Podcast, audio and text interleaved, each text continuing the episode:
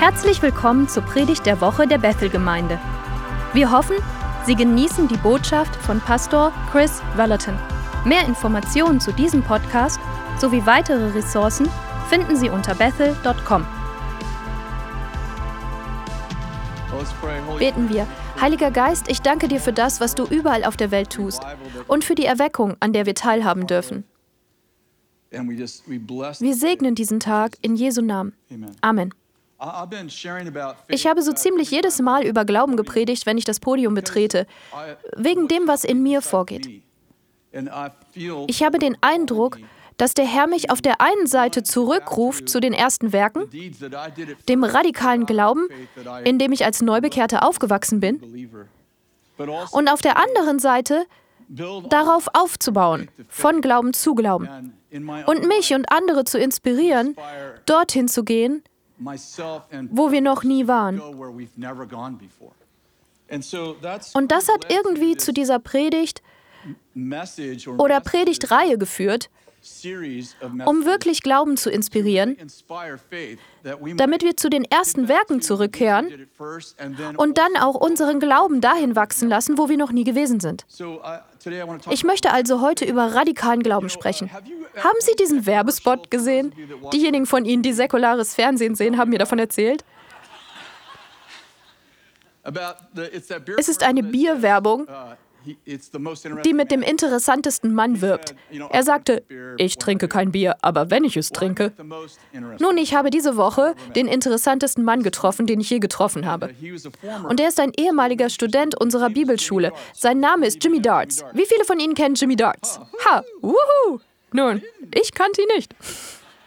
Uh, Wir haben einen wöchentlichen Webcast, der Cultural Catalysts heißt. Wir interviewen Leute, die katalytisch für die sogenannten sieben Berge sind. Menschen, die das Königreich in verschiedene Bereiche bringen. Wir machen das seit ein oder zwei Jahren. Wir führen Interviews mit diesen Leuten. Manche sind aus der politischen Welt, manche aus der Gemeindewelt, manche aus der Geschäftswelt, Bildung, was auch immer. Und mein Team sagte, wir müssen Jimmy Darts einladen. Ich fragte, wer ist das? Sie haben mir ein paar Dinge erzählt, die er macht. Ich sagte, oh, nein, nein, das ist nicht gut.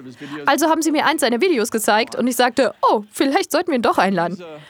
Und ich glaube, ich habe das bereits gesagt, aber er ist ein Absolvent unserer Bibelschule BSSM. Wir hatten also geplant, ihn in einem Interview zu filmen, aber es hat so stark geschneit, dass das Kamerateam nicht ins Studio kommen konnte.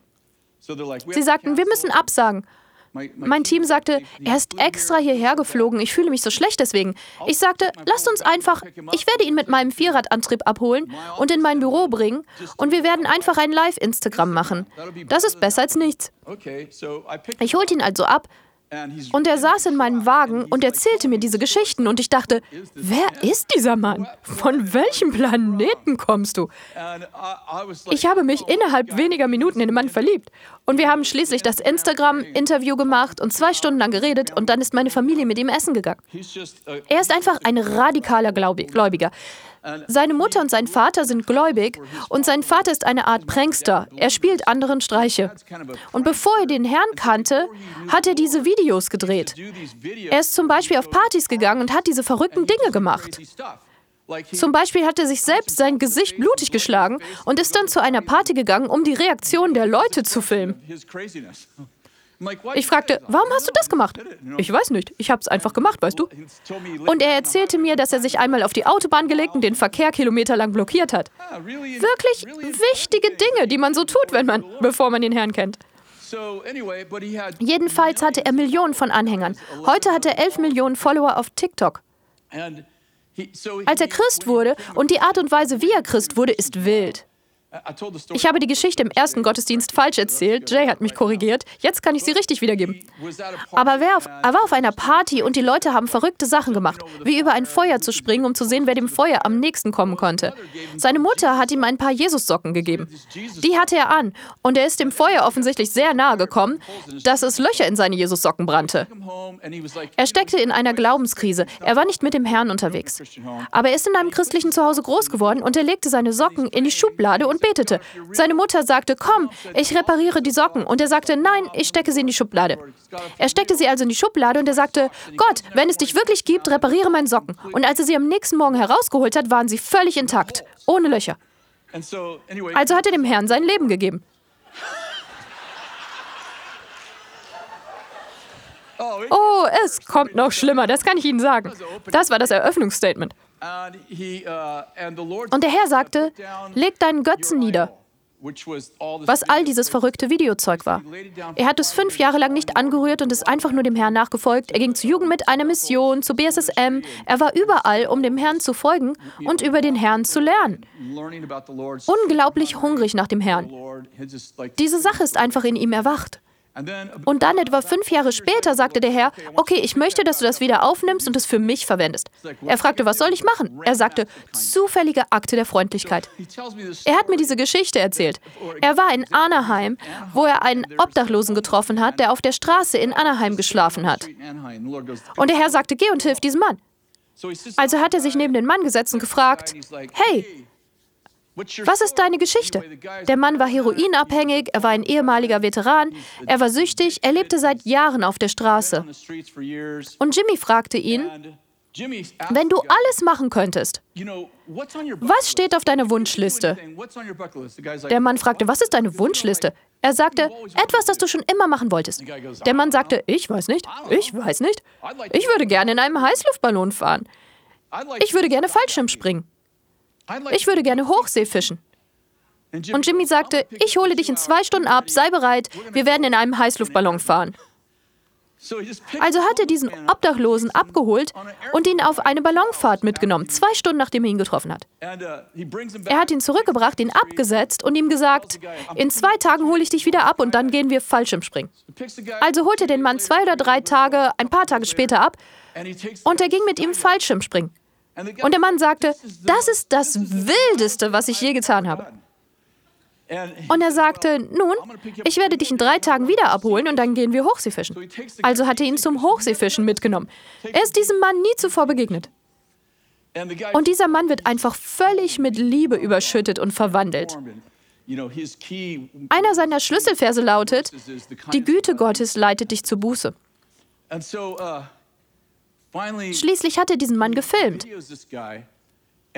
und seinen Anhängern gesagt, hey, das ist, wie auch immer sein Name lautet, John. John ist ein Veteran und John wird inspiriert und so weiter. Wir müssen John helfen. Also hat er an nur einem einzigen Tag 8000 Dollar für diesen Mann gesammelt. Er hat ihm eine neue Wohnung besorgt und eineinhalb Jahre später hat der Mann einen Job, er hat ein brandneues Auto, er dient dem Herrn.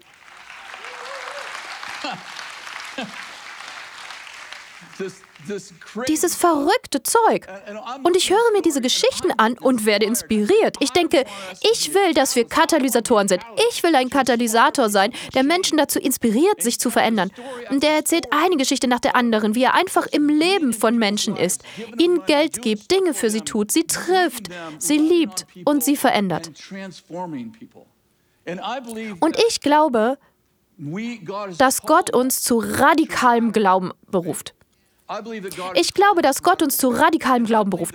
Und ich glaube, dass wir uns in einem Kairos-Moment befinden, in dem es nicht nur um eine Ausgießung geht, sondern um eine Erweckung, die zu einer Reformation führt, die zu einer Renaissance führt. Ich glaube, dass Gott uns zu ausdauerndem Glauben beruft. In Jakobus 2 sagt Jakobus, dass Glaube ohne Werke tot ist. Faith without works is dead. Und ich predige diese Predigtreihe. Und ich möchte Sie an zwei Dinge erinnern, die ich in diese Predigt einfließen lassen möchte. Und das ist, dass Glaube durch Werke katalysiert wird.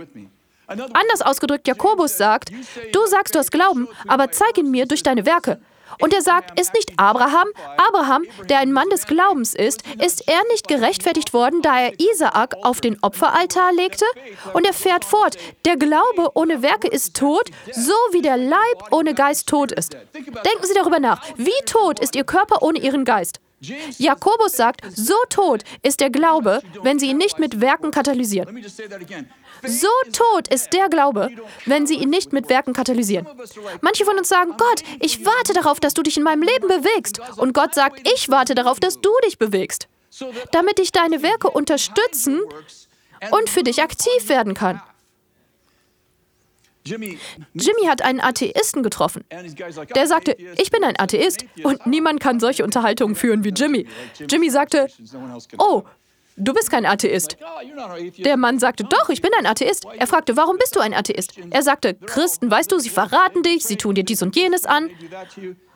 Und er sagte zum Atheisten, weißt du was? Wenn ein Kerl ein Michael Jordan Sweatshirt anzieht und eine Bank überfällt, Repräsentiert, repräsentiert er dann Michael Jordan? Der Mann sagte nein. Und er sagte, es gibt leider viele Christen, die Werke tun, die nicht Gott repräsentieren. Und ich glaube, er hat diesen Mann zum Herrn geführt. Aber wie viele wissen, dass Gott will, dass wir Werke tun, die den Glauben in anderen Menschen und in uns katalysieren? Und ich glaube, dass wir uns in einer Zeitphase befinden, in der Gott Übernatürliches tut, weil er die Kultur verändern will. Die zweite Sache, die ich vor zwei Wochen gelehrt habe, ist, dass Glaube sprachgesteuert ist. Glaube wird durch Sprache aktiviert. Jesus sagte, wer zu diesem Berg sagen wird, hebe dich empor und nicht zweifeln wird in seinem Herzen, sondern glauben, dass geschieht, was er sagt, dem wird es werden. Ich will darauf hinaus, dass wir das vermutlich alle in unserem Leben erleben, außer Bill, dass wir uns beklagen. Vielleicht macht Bill das auch. Aber wir beklagen uns über unsere Probleme, statt einen Schritt zurück zu machen und zu sagen, Gott, was sagst du zu meinem Problem? Und anzufangen, dazu zu sprechen. Ich rede von radikalem Glauben. Ich rede davon, dass wir uns von dieser Art von halbe Strecke Glauben verabschieden, der so aussieht. Ich gehe in die Gemeinde und tue gute Dinge. Aber ich habe den Eindruck, dass Gott uns aufruft, unserer Reise radikalen Glauben anzuerziehen und tatsächlich den Lauf der amerikanischen, der deutschen und schlussendlich globalen Geschichte zu verändern. Ich habe den Eindruck, dass Gott etwas in uns erwecken will, das vielleicht schlummert oder schläft. Oder vielleicht will er etwas in uns erwecken, das noch nie erweckt worden ist. Oder zumindest eine Ebene davon, bei der wir beginnen, uns aus unserer Wohlfühlzone hinaus und in diese Zone radikalen Glaubens zu bewegen. Gott will, dass wir anfangen, zu den Bergen, zu unseren Problemen zu sprechen. Und auch nicht einfach irgendetwas zu erfinden wie, okay, mal sehen, statt mich zu beklagen, sage ich, nein, Johnny ist ein guter Junge. Nein, sondern Gott, was sagst du über Johnny? Johnny benimmt sich daneben, Johnny wird aus der Schule geworfen.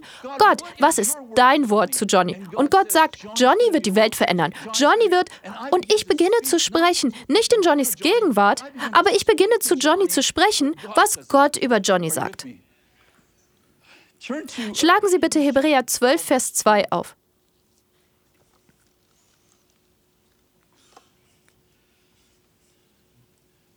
Lasst uns mit Ausdauer laufen den vor uns liegenden Wettlauf, indem wir hinschauen auf Jesus, den Anfänger. Sagen Sie bitte den Anfänger. Und Vollender. Sagen Sie bitte Vollender des Glaubens. Ich möchte darauf hinweisen, dass Jesus der Anfänger und Vollender unseres Glaubens ist. Er ist es, der unsere Geschichte schreibt. Gott schreibt unsere Geschichte. Glaube, er schafft alternative Enden zu meinem persönlichen Dokumentarfilm. Er schreibt das letzte Bild meines Happy End Drehbuchs um. Es ist interessant, wie sich Gottes Biografie über sie liest. Erinnern Sie sich an die Geschichte von Sarah und Abraham? In Hebräer heißt es, dass Sarah empfing, weil sie den für treu hielt, der es verheißen hatte. Nun, die Geschichte in Genesis hört sich ein wenig anders an. Gott kommt zu Abraham und sagt, du wirst einen Sohn haben, ich werde ihn segnen, er wird der Anfang von Nationen sein, Sterne am Himmel, Sand am Meer. Also versucht Abraham Kinder zu bekommen, aber er kann keine bekommen. Wir wissen nicht, wie sich das abspielt, aber die Auseinandersetzung zwischen Sarah und Abraham kommt an den Punkt, an dem Sarah schließlich sagt, hier, nimm meine Dienerin Hagar. Offensichtlich denkt Sarah, hey, das ist nicht mein Problem. Biologisch gesehen ist das dein Problem. Du hörst nicht auf, mich zu bedrängen? Hier, nimm Hagar. Ich werde dir beweisen, dass du das Problem bist. Und dann wird Hagar schwanger und bekommt einen Sohn namens Ismael. Und Sarah wirft sie beide raus. Und Abraham sagt zu Gott, Gott segne Ismael und lass ihn mein verheißenes Kind sein. Und Gott sagt, ich werde ihn segnen, aber er ist nicht das verheißene Kind. Jahre vergehen, schließlich ist Abraham, ich glaube, er ist 99. Und Gott kommt zu Abraham, als Sarah im Zelt sitzt und sagt, nächstes Jahr um diese Zeit wirst du einen Sohn haben. Und Sarah hört das und fängt an zu lachen. Sie lacht nicht freudig, sie lacht dieses Ja, klar. Diese Art Lachen. Oh ja, sicher. Und Gott kommt ins Zelt und sagt, du hast gelacht. ich habe Sarah falsch repräsentiert. Gott kommt ins Zelt und sagt, du hast gelacht. Sie leugnet es. Ich habe nicht gelacht. Und er sagt, oh doch, du hast gelacht. Du wirst ihn Isaak nennen. Ich werde lachen. Wie viele wissen, dass Gott sagt, ich lache zuletzt? Und natürlich bekommt sie Isaak.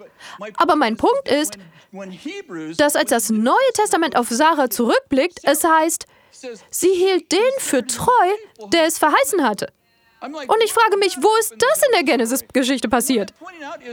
Viele von uns sind nicht in radikalem Glauben unterwegs aufgrund unserer Geschichte. Wir erzählen unsere Geschichte und Gott sagt, das ist nicht die Geschichte, die ich über dich erzähle. Du solltest dir die Dokumentation ansehen, die ich über dich geschrieben habe durch das Blut Jesu. Sie sagen, das sieht mehr nach dir aus als nach mir. Und Gott sagt, das ist der Punkt. Gott will ihre Geschichte umschreiben. Sie denken, ich habe versagt, ich habe ein außereheliches Kind, ich bin geschieden, ich war drogenabhängig, ich war. Und Gott sagt, oh, das ist nicht die Geschichte, die ich erzähle. Du solltest die Geschichte hören, die ich erzähle. Die Geschichte, die ich erzähle, inspiriert Engel, dir zu helfen. Ich glaube, dass sich viele von uns etwas Zeit nehmen sollten, um sich die Geschichte anzuhören, die Gott über uns erzählt. Ich habe mich in dieser Woche mit Gideons Geschichte beschäftigt. In Richter 6 kommt Gott zu den Israeliten, die von den Midianitern unterdrückt wurden. Nicht von den Mennoniten, von den Midianitern, um das klarzustellen. Im ersten Gottesdienst habe ich gesagt, Jesus lebte nur drei Jahre. Es wird also zumindest akkurater. Meine ganze erste Reihe redigiert. 33 Jahre. Ich wollte darauf hinaus, dass er dreieinhalb Jahre gedient hat, aber stattdessen habe ich mich irgendwie bei seinem Geburtsdatum vertan. Und die Midianiter unterdrücken die Israeliten bis zu dem Punkt, an dem die Midianiter ihre Felder verbrennen. Es herrscht eine Hungersnot im Land. Und so versuchen sie ihre Ernte vorzeitig einzubringen. Sie schlagen ihren Weizen in den Weinpressen aus und verstecken sich in den Weinpressen. Und Gott sendet ihnen einen Propheten. Und dieser Prophet sagt ihnen nichts über ihre Zukunft. Wie würde es ihnen gefallen, zu einer prophetischen Konferenz zu gehen, auf der Gott nicht über ihre Zukunft, sondern über ihre Vergangenheit spricht? Und der Prophet sagt zu ihnen, Gott hat mir aufgetragen, euch zu sagen, dass er der Gott ist, der euch aus Ägypten geführt hat. Er hat euch auf trockenem Boden durch das Rote Meer geführt. Das ist der Gott, dem ihr dient.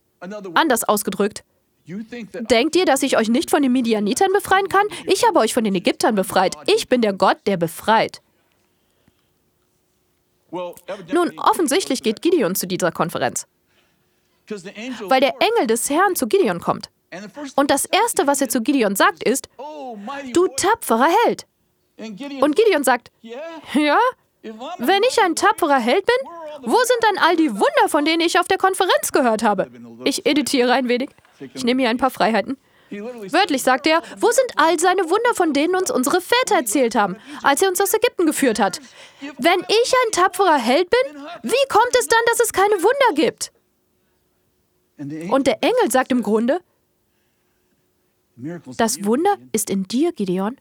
Und er beginnt Gideon zu sagen, du bist ein tapferer Held. Du wirst Israel befreien. Und Gideon fängt an, ihm alle Gründe aufzuzählen, warum er nicht qualifiziert ist. Er beginnt ihm seine Dokumentation über sich selbst vorzulesen. Und der Engel sagt im Grunde, das ist nicht Gottes Dokumentation über dich. Du bist ein tapferer Held. Und du bist gesalbt, dieses Volk zu befreien. Und lass mich dir sagen, Gideon, wenn du mir nicht glaubst, dann geh runter in das Lager deiner Feinde und hör dir an, was sie über dich sagen. Und er geht hinunter ins feindliche Lager, das in Kürze angreifen wird. Und einer der feindlichen Soldaten spricht mit einem anderen. Und er sagt, ich hatte letzte Nacht einen Traum. Was war's? Ich habe einen Laib Gerstenbrot über unsere Zelte rollen sehen. Und der andere sagt, das ist kein anderer als Gideon. Er ist gesalbt, und alle zu töten. Der Kommentar des Feindes über sie ist besser als ihrer.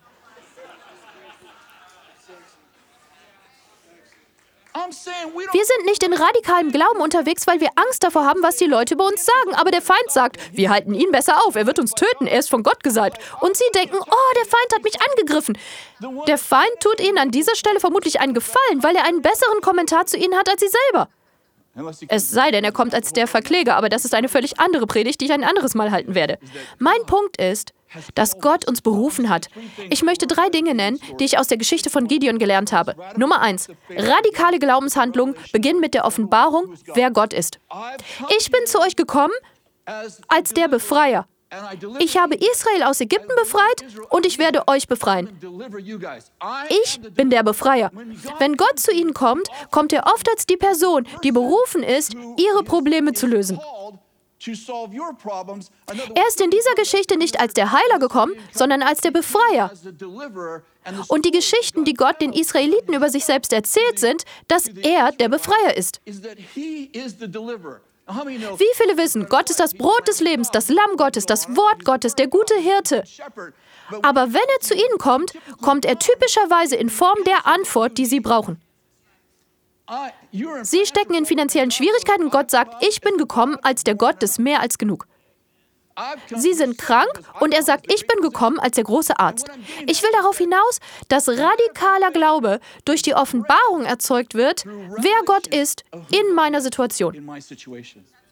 Nummer zwei, und das ist simpel, aber tiefgreifend. Radikaler Glaube wird durch die Offenbarung erzeugt, wer Sie sind. Gideon, du bist ein tapferer Held. Gideon war vermutlich ein großartiger Vater. Vermutlich hatte er noch andere Eigenschaften, aber was möchte Gott, dass er tut? Israel befreien. Also wie lautet der Titel von Gideons Buch? Ich schreibe dieses Buch über dich, Gideon. Es heißt, Gideon ist ein tapferer Held. Ich will darauf hinaus, dass Gott sie anhand der Charaktereigenschaften identifiziert, die sie für die Zeit, in der sie sich befinden, brauchen. Und Nummer drei, und das ist meiner Meinung nach auch sehr kraftvoll, radikale Glaubenshandlungen beginnen mit einer Offenbarung der Klarheit ihres Auftrags. Uh, ich glaube, dass wir uns in einer Zeitphase befinden.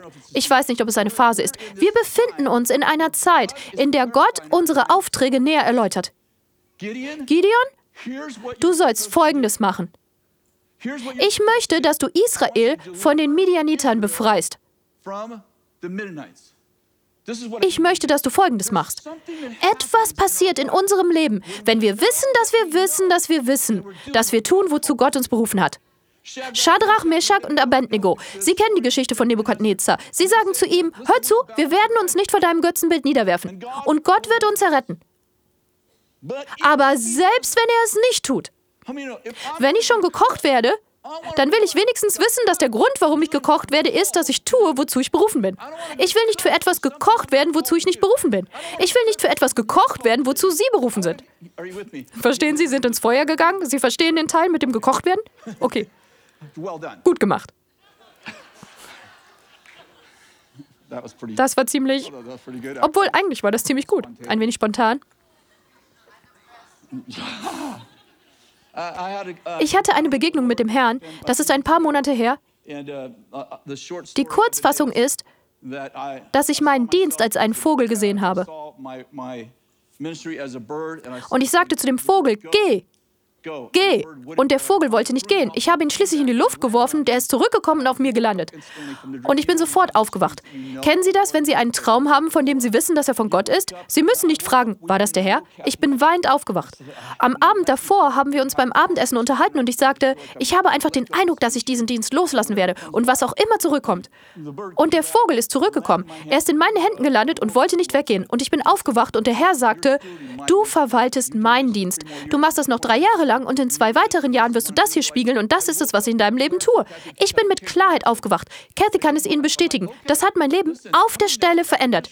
Wie viele wissen, dass jeder Dienst mit Schmerz verbunden ist? Das Leben ist mit Schmerz verbunden. Ich denke, ich werde dem Schmerz entkommen und dann finde ich neuen Schmerz. Leute sagen, ich werde aus dieser Ehe ausbrechen. Ich werde all diesen Schmerz hinter mir lassen. Oh nein, sie werden in mehr Schmerz geraten. Wie viele wissen, dass etwas passiert, wenn mein Schmerz einen Zweck hat? Wenn ich weiß, dass mein Leiden oder mein Schmerz oder mein Unbehagen oder mein Mangel an Spaß tatsächlich von Gott verfügt wurde. Ich sage, okay, ich schaffe das. Und dann habe ich plötzlich Hoffnung im Schmerz. Ich denke, das dient alles einem Zweck. Aber es ist total ätzend, wenn ich Schmerzen habe und mein Auftrag nicht klar ist. Ich bin nicht sicher, ob du darin bist. Ich weiß nicht, wie es Ihnen geht, aber ich mag keinen Schmerz. Aber Schmerz, der einem Zweck dient, erzeugt Hoffnung in mir. Schmerz, der sich so anfühlt, wir drehen uns und drehen uns im Kreis, weil ich mich schwindelig fühle vor lauter, ist das das Richtige? Ist das das Richtige? Ich meine, jeden Tag bin ich wie ein Mann wie Jakobus 1. Ich bin ein wankelmütiger Mann. Heute tue ich es, morgen nicht. Heute werde ich aufhören, morgen möchte ich etwas anderes tun. Etwas passiert, wenn Gott sagt, ich habe dich berufen, die Midianiter zu besiegen. Okay. Okay, ich bin dabei. Ich möchte, dass Sie das hier alle hören. Unsere Familie online, auf YouTube, unsere Familie hier. Wir befinden uns in einer Zeitphase, in der der Herr Klarheit in Ihren Auftrag bringt. Ich glaube das. Ich kann es fühlen. Ich weiß es in mir. Ich weiß um den Wandel in mir. Kathy kann es Ihnen bestätigen. In dieser Nacht hat sich alles verändert. Ich verstehe, was ich tue. Es macht Sinn. Okay, tun wir es. Und wissen Sie, es gibt immer Stimmen, die denken, dass Sie etwas anderes tun sollten. Ich meine, einige Leute versuchen Ihnen zu helfen. Und manchmal tun sie es nicht. Okay, ich wollte es anders sagen, aber das ist vermutlich in Ordnung. Als letztes möchte ich an dieser Stelle sagen, dass radikaler Glaube radikalen Gehorsam erfordert. Radikalen Gehorsam. Gott sagt zu Gideon, okay Gideon, hier ist der Plan. Ich möchte, dass du die Truppen versammelst. Wir werden uns unterhalten. 33.000 schauen auf, tauchen auf. Gott sagt, fantastisch, zu viele. Lass jeden, der Angst hat, nach Hause gehen. Und 22.000 gehen nach Hause.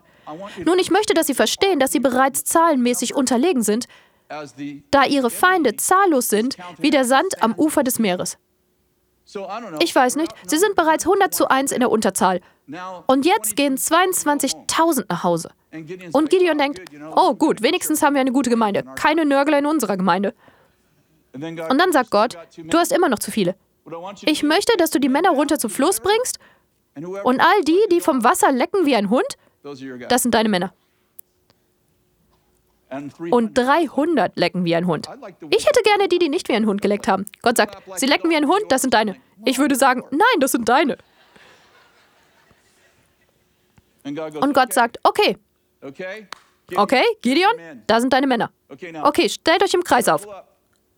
Hier ist der Schlachtplan. Du wirst dir ein paar Krüge besorgen. Und du wirst dir ein paar Fackeln besorgen. Und du wirst dir ein paar Trompeten besorgen.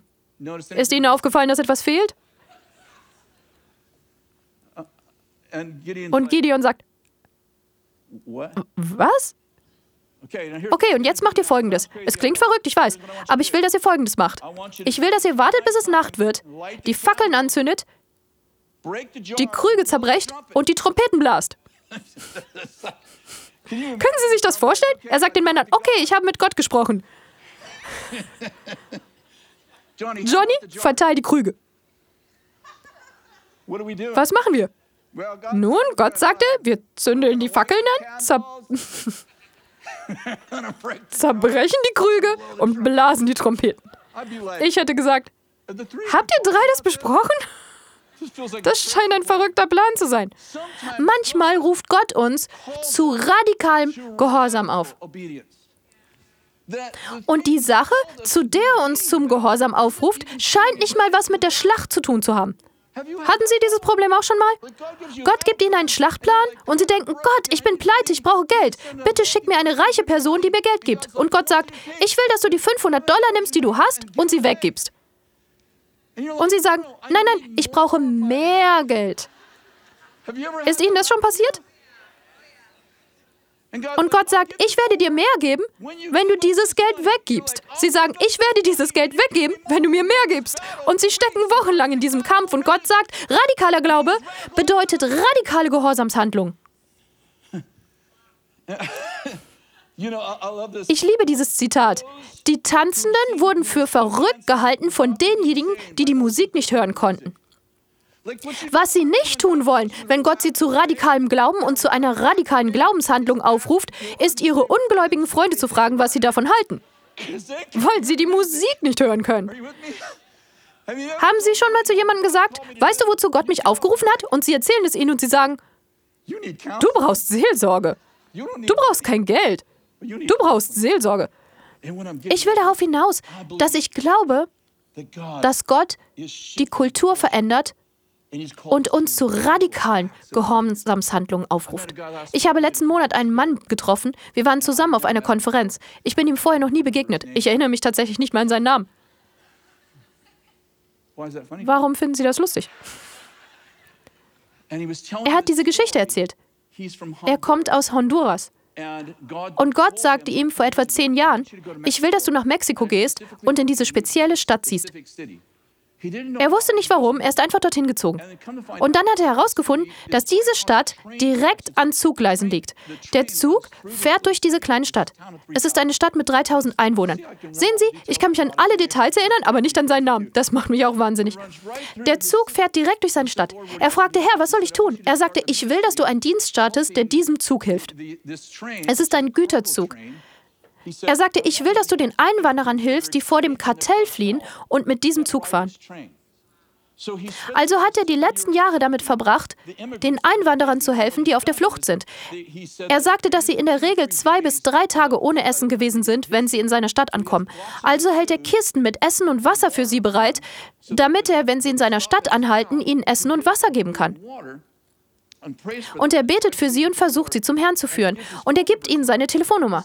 Er hat seine Telefonnummer an 180.000 Menschen weitergegeben. Das ist seine Telefonnummer, nicht seine Facebook-Seite. Das ist ein Wunder. Wie auch immer, das geht eine ganze Weile so und er trifft viele Leute, die in Schwierigkeiten stecken. Unter anderem trifft er diese Frau, die vor dem Kartell flieht. Ich kann mich nicht erinnern von wo, aber sie ist mit ihrem zehnjährigen Sohn im Zug. Und er hilft ihr, er gibt ihr Essen, er gibt ihr seine Telefonnummer und sagt, hör zu, wenn du je in Schwierigkeiten steckst, wenn du mich je brauchst, ruf mich einfach an. Sie ist zwei oder drei Tage lang in dieser Stadt. Er betet für sie, führt sie zum Herrn, führt Gespräche mit ihr.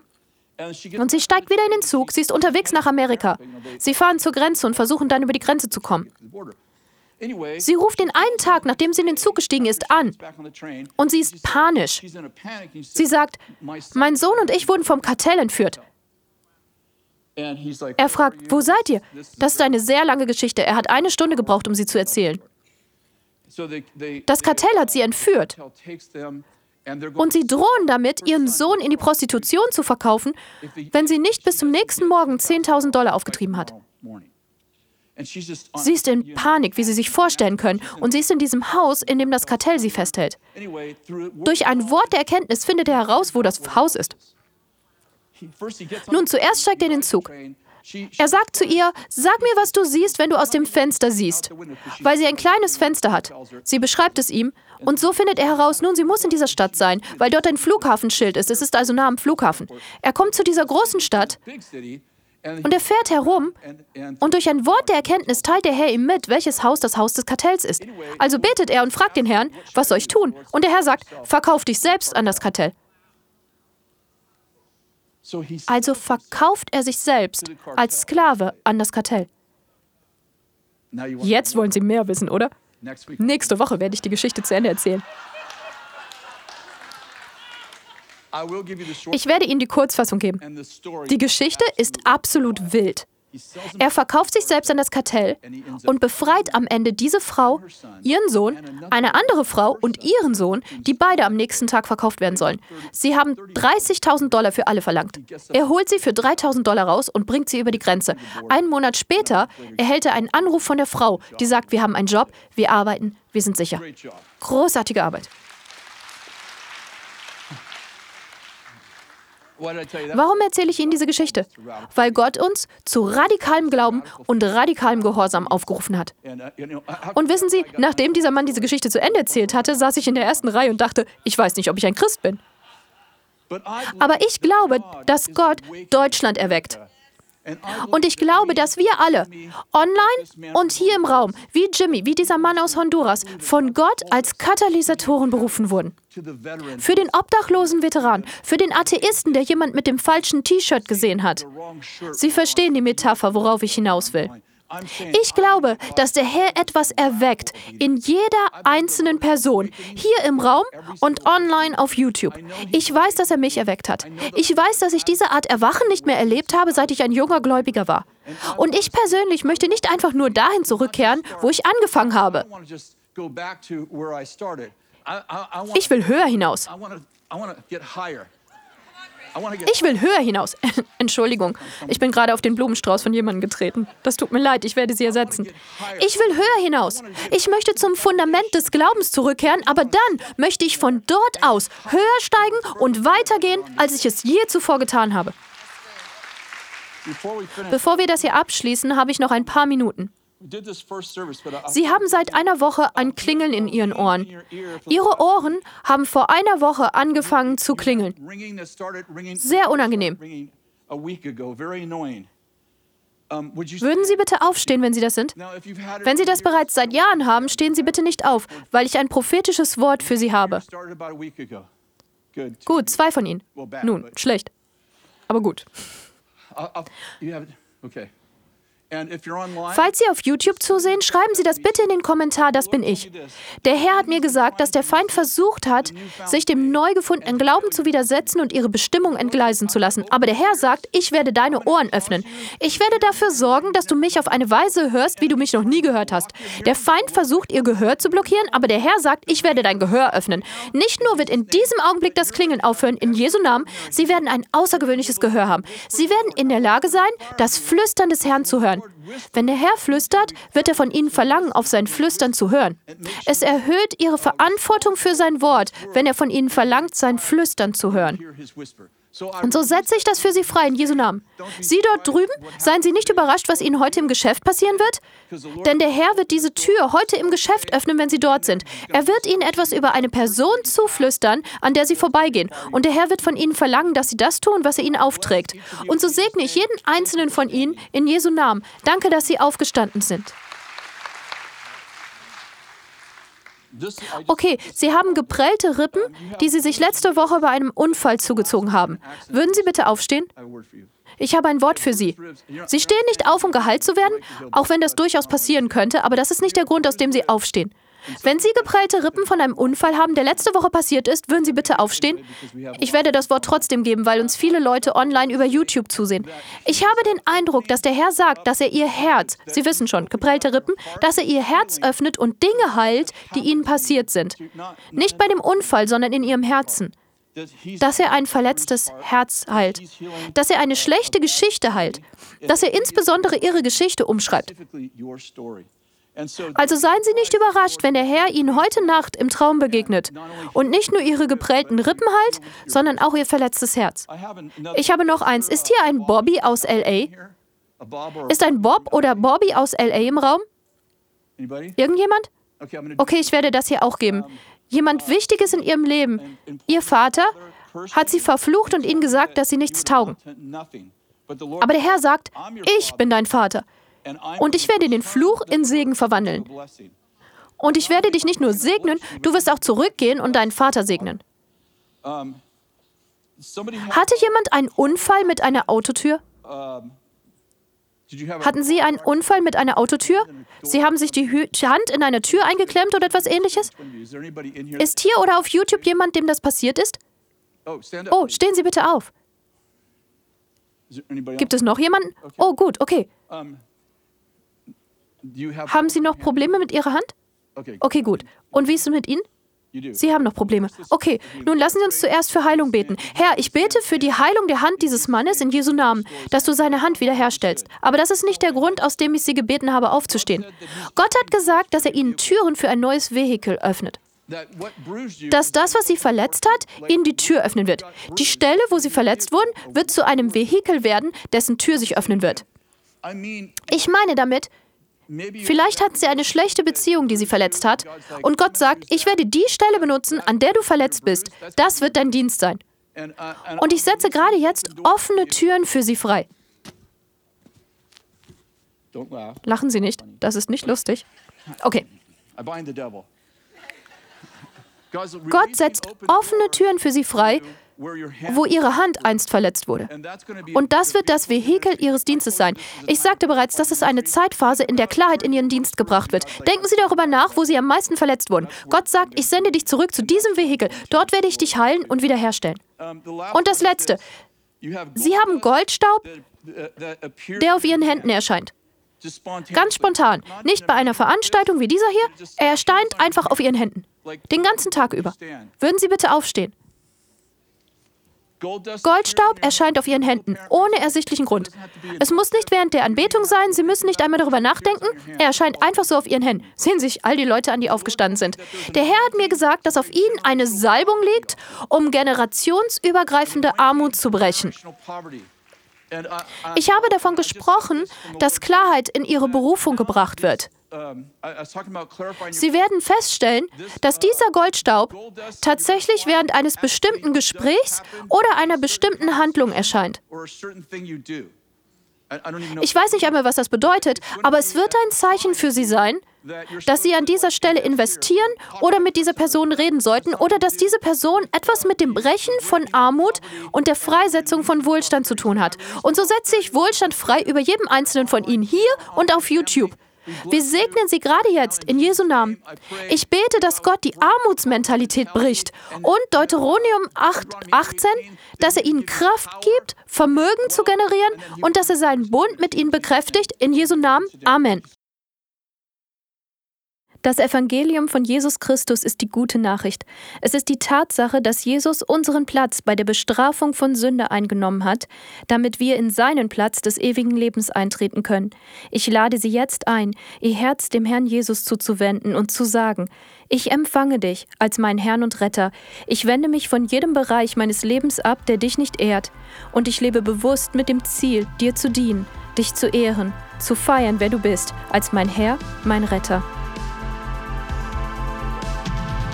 Vielen Dank fürs Hören der Predigt der Woche. Dieser wöchentliche Podcast wird in verschiedene Sprachen übersetzt. Bitte besuchen Sie podcast.bethel.com.